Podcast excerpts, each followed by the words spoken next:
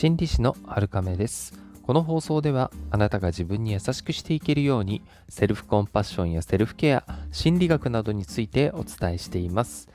日曜がやってまいりました、えー、最近ですねめっきり寒い日が出るようになってきて朝とか布団出づらくなってきてませんか？私は出づらいですね。うん、出づらい。で、私はですね、寒さもそうなんですけど、乾燥の方が気になってきてるんですよね。特に鼻の中。鼻の中の乾燥があると呼吸がしづらい気がして夜の睡眠もなんかこういまいちな感じになっちゃってるんですよね。でそこでちょっと一般家庭ではあまり使わないのかなっていう時期だとは思うんですが、エアコンを入れました。えっとですね、うちのエアコンはコロナ真っ只中の本当に初期2020年くらいに買ったので、あのー、換気ができるちょっといいやつを買ったんですね。コロナ始まった時期だったので、奥さんとこう、こんな時期だからちょっと、えー、奮発して部屋閉じてても換気できるやつ買おうかっていうことになって買ったんですね。まあ、その機能自体もありがたいんですけど、最近のエアコンって、あの割とそうなんですかね、わかんないんですけど、僕、あのなんて家電芸人みたいな感じじゃないので、えっと、AI が全部自動でやってくれるモードがあって、夏は涼しく、冬は暖かく、あと湿度も調整してくれたりするんですよね。それで先日試しにそれのモードを使ってみてたら、あの夏もそれ使ってんですけど、使ってみたら、睡眠がね、その日の夜はすごい快適だったんですよ。あの奥さんと同じところで寝てるんですけど、2人ともね、あのー、いい感じに寝れたんですよね。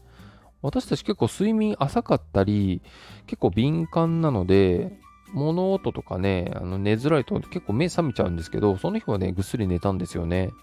あ、じゃあこれはもうつけて寝た方がいいよねっていう風になったんですよ。昔はね、クーラーとかつけまくってると料金も高くなったんですけど、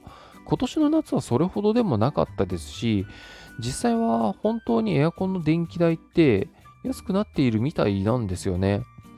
とはいえ、あの、燃料供給の影響とかね、えー、あって、電気代も基本計算のなんか上限が取っ払われちゃったのかなこれ。うん。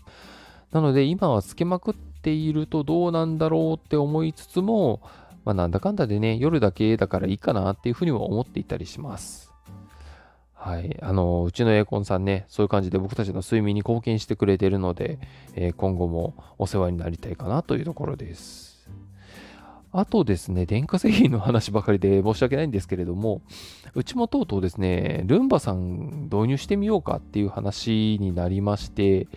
今度ね、1ヶ月お試しでやってくるんですよね。そう、あの、お試しが、ルンバ、あの、アイロボットさんですよね。あそこは1980円で1ヶ月だけできるんですよ。ただその後は、あのー、買ったりとか、サブスクで使えたりとかするんで、あの商品によって値段が違うんですけど、私はですね、あの結構家事をやる方なので、あの掃除全般やるんですよね。すると、日常のね、結構多忙さに、えー、やられてしまって、家事するのしんどいなっていう風になっちゃうんですよね、やっぱり。あこうやってに生活するのってやっぱ忙しいよなっていう風な、えー、考えにふけったりもするんですけど、で、ルンバさんの力を借りて、床掃除だけでもね、いくらか楽になれたらなっていう風に思っています。あの上位機種になると、今、その、ルンバの機能として、その部屋を把握して、あの侵入禁止エリアを作ったりだとか、あとはこう、なんだろうな、障害物回避はもちろんなんですけど、その自分が住んでる空間を認識して動いてくれるように学んでくれるみたいなので、いやー、なんかこう電動掃除機もすごい進んでるなーっていうふうに思いますね。で、まあね、ルンバさんもそうなんですけど、ルンバの次は、えー、食器洗浄機か。で、その次は全自動洗濯乾燥機とかね、なんかすごい現代人っぽい感じなんですけど、とりあえずこれくらいは使っていきたいねっていうふうに奥さんと協議中でありますね。あのー、あのお金のね、具合とね、ご相談という感じでやっておりますけれども。まあいろいろとね、やりたいことが多い、人はね、積極的に機械の力を借りていくのもいいんじゃないかなって私は思ったりもします。あえて、でもね、アナログな生活をするっていうのも私は実は魅力を感じてるんですよね。自分が人生の中で今何をしたいか、どう生きたいかっていうのと、あのトレードオフなんですよね。あのアナログに生きるのか便利に生きるのかっていうのは。時間もエネルギーもやっぱり有限なので、忙しく生きながら家事も完璧にこなすっていうのはね、無理が出てくるんですよね、どうしてもね。私なんかもしね、かなりお金に余裕があるんだったらメイドさんとか雇いたいくらいですからね。あの、これはこう趣味とかそういうのではなくて、普通に、えっ、と、家のことやってくれる人、プロをね、雇いたいんですよ。うん。やっぱ人間の方がね、なんだかんだ細かいところまで行き届いたりするし、そこはね、あの、うまいことこう人と機械と共存してやっていくといいかなとは思ったりするんですけどね。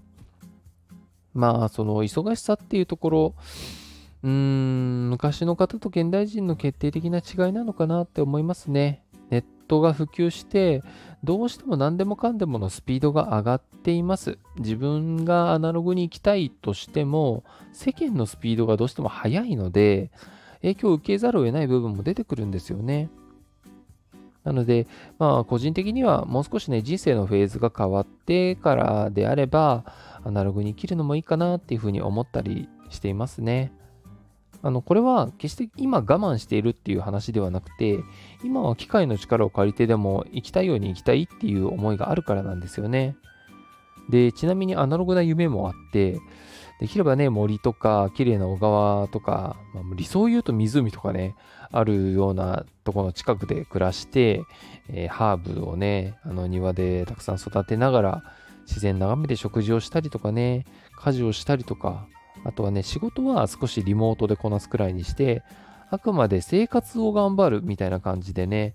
薪ストーブとかね、眺めながらまったり暮らしたいなっていう思いもあったりしますね。YouTube とか調べていたりすると、その、やっぱり日本だと少ないんでしょうけど、ヨーロッパとか海外の方の生活見てると、結構そういう暮らし方してる人の動画がたくさん上がってるんですよね。で、やっぱり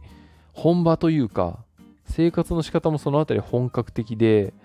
あ、すごいな学ぶこと多いなっていうふうに思ったりするんで、そういう動画をね、探してみるのも好きな人にはおすすめですね。な好奇心が強いとね、あれこれやりたくて、えー、時間が足りなく感じることも多いんですけど、